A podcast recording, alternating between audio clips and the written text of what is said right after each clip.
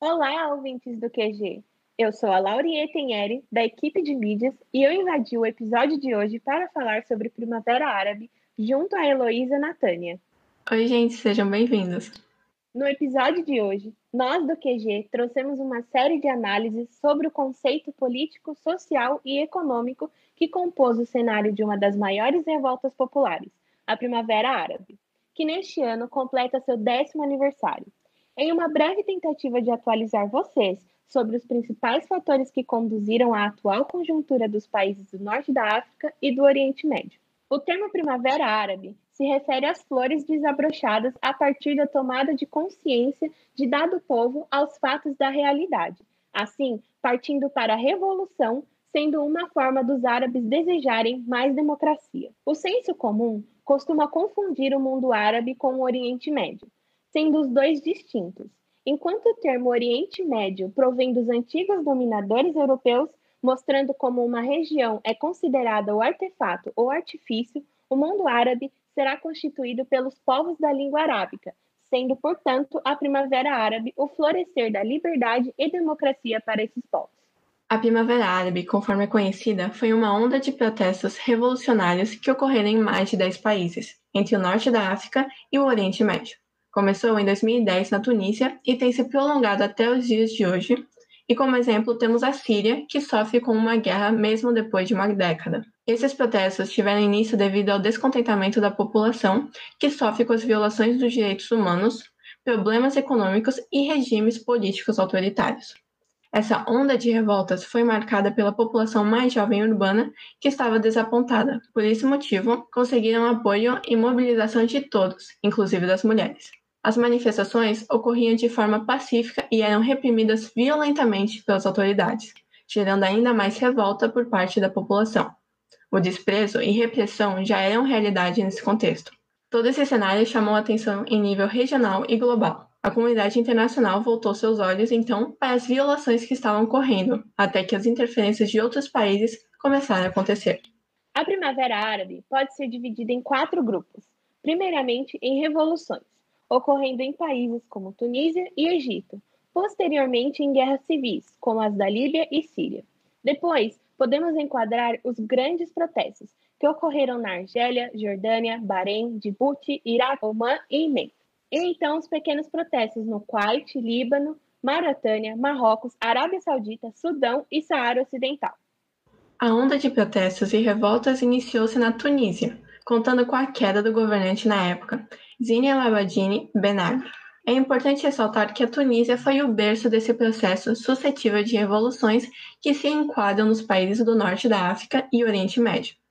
O fato do comerciante local, Mohamed Bouazizi, ter ateado fogo em seu próprio corpo representa para a religião islâmica a qual ele seguia um símbolo de revolta. Esse fato desencadeou uma sequência de emulações com fogo durante e depois da Revolução de Janeiro de 2011. Hoje, dez anos depois do início da Primavera Árabe, a Tunísia é uma democracia emergente, que ainda passa por protestos por melhores condições de vida. Na Líbia, a Primavera Árabe se deu contra o regime de Coronel Muammar al-Gaddafi, que era chefe de Estado desde 1969. Al-Gaddafi foi acusado de corrupção pois centralizava riquezas enquanto a população líbia vivia em condições de pobreza. O que começou com protestos logo resultou na Primeira Guerra Civil da Revolução, que entrecruza aliados e opositores do regime. Contudo, no mesmo ano, o Conselho de Segurança da ONU autorizou medidas de segurança a fim de proteger civis que estavam em meio à guerra, contando com a participação das forças da OTAN que permaneceram no território durante seis meses. Como Gaddafi era internacionalmente considerado uma ameaça para todo o cenário internacional, pois na década de 80 já havia assumido possuir armas químicas, foi capturado e morto pelo Conselho Nacional de Transição, que exercia o papel de contrapor o governo da época. Desde então, o povo líbio foi obrigado a conviver com ondas de conflitos armados até o ano de 2020, que, através de mediação da Missão de Apoio das Nações Unidas para a Líbia, foi marcado por firmar a necessidade de um cessar-fogo entre as forças inimigas que disputam o poder no território.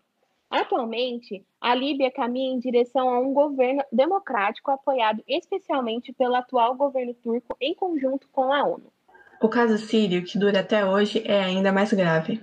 Em março de 2011, as manifestações pró-democracia começaram no sul do país, provocando violentas retaliações do governo sírio contra os protestantes que exigiam a renúncia do presidente Bashar al-Assad. Tal ação levou os oposicionistas a se armarem para garantirem sua defesa e também para contrapor as forças de segurança impostas pelo ditador causando ainda mais a violência que provocou o início de uma guerra civil. E como qualquer guerra civil, potências estrangeiras passaram a se posicionar e a enviar ajuda, como dinheiro e armamento. De modo que a Síria é um país multirreligioso, organizações jihadistas extremistas começaram a surgir enquanto a população sunita apoiava os rebeldes com a ajuda da Arábia Saudita. Além disso, os curdos que viviam em território sírio e que desejavam ainda mais autonomia não se contrapuseram às forças de Assad, preocupando ainda mais a comunidade internacional que observava o crescente caos no estado, pois tudo isso só fomentava a dimensão do conflito.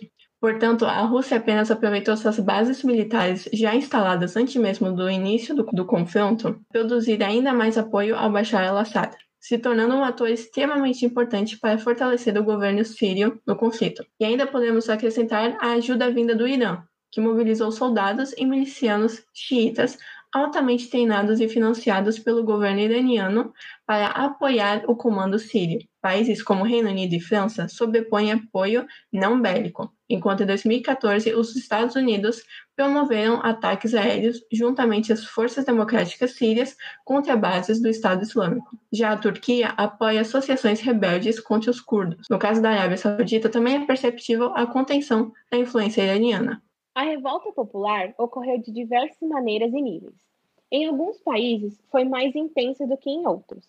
Ainda há lugares onde o povo anseia por mais reformas políticas, econômicas e sociais. Na Argélia, por exemplo, as revoltas começaram por causa da corrupção e restrições à liberdade de imprensa. O país também passava por uma crise e estava em estado de emergência desde que os militares assumiram em 1991. No decorrer da Primavera Árabe, o presidente Abdelaziz Bouteflika garantiu maior liberdade à imprensa e retirou o estado de emergência. Porém, Bouteflika ainda continua no poder e recebe duras críticas da população argelina. No entanto, em outros países, as revoltas foram menores e ainda uma parte da população se mobilizou, algo considerado limitado para o que estava acontecendo nos arredores. A Arábia Saudita começou os protestos inspirados em seus vizinhos, pedindo por uma monarquia constitucional, divisão de poderes e direitos para as mulheres a população foi reprimida logo de início, o que acabou diminuindo os protestos, porém o povo continua pedindo as reformas e mais direitos.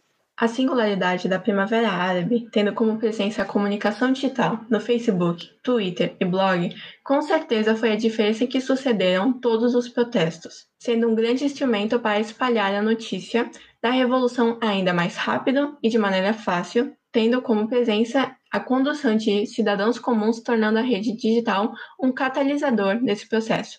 Alguns mecanismos que é possível encontrar na população dos países envolvidos na Primavera Árabe são as formas que se organizaram politicamente, o compartilhamento de imagens disponibilizadas e informações relevantes para a revolução, tanto em plano doméstico quanto externo. A organização pelo meio digital foi tão influente na Primavera Árabe que, em alguns países ditatoriais, como a Síria, o uso de certas redes sociais foi restringido para diminuir o alcance dos movimentos. Observando a Primavera Árabe e utilizando a teoria construtivista, podemos concluir que os estados envolvidos nessa revolução falharam em garantir o mínimo para o seu povo, fazendo com que os agentes que constroem as relações sociais passem a ocuparem o papel de atores centrais a fim de promoverem o bem social, mesmo que isso custe a soberania do Estado. Além disso, a guerra da Síria nos mostra que o jogo de interesses nunca acaba, uma vez que atores como a Rússia, movidos pela preocupação com o poder e competição, utilizam desses mecanismos para se estruturar ainda mais no tabuleiro geopolítico internacional.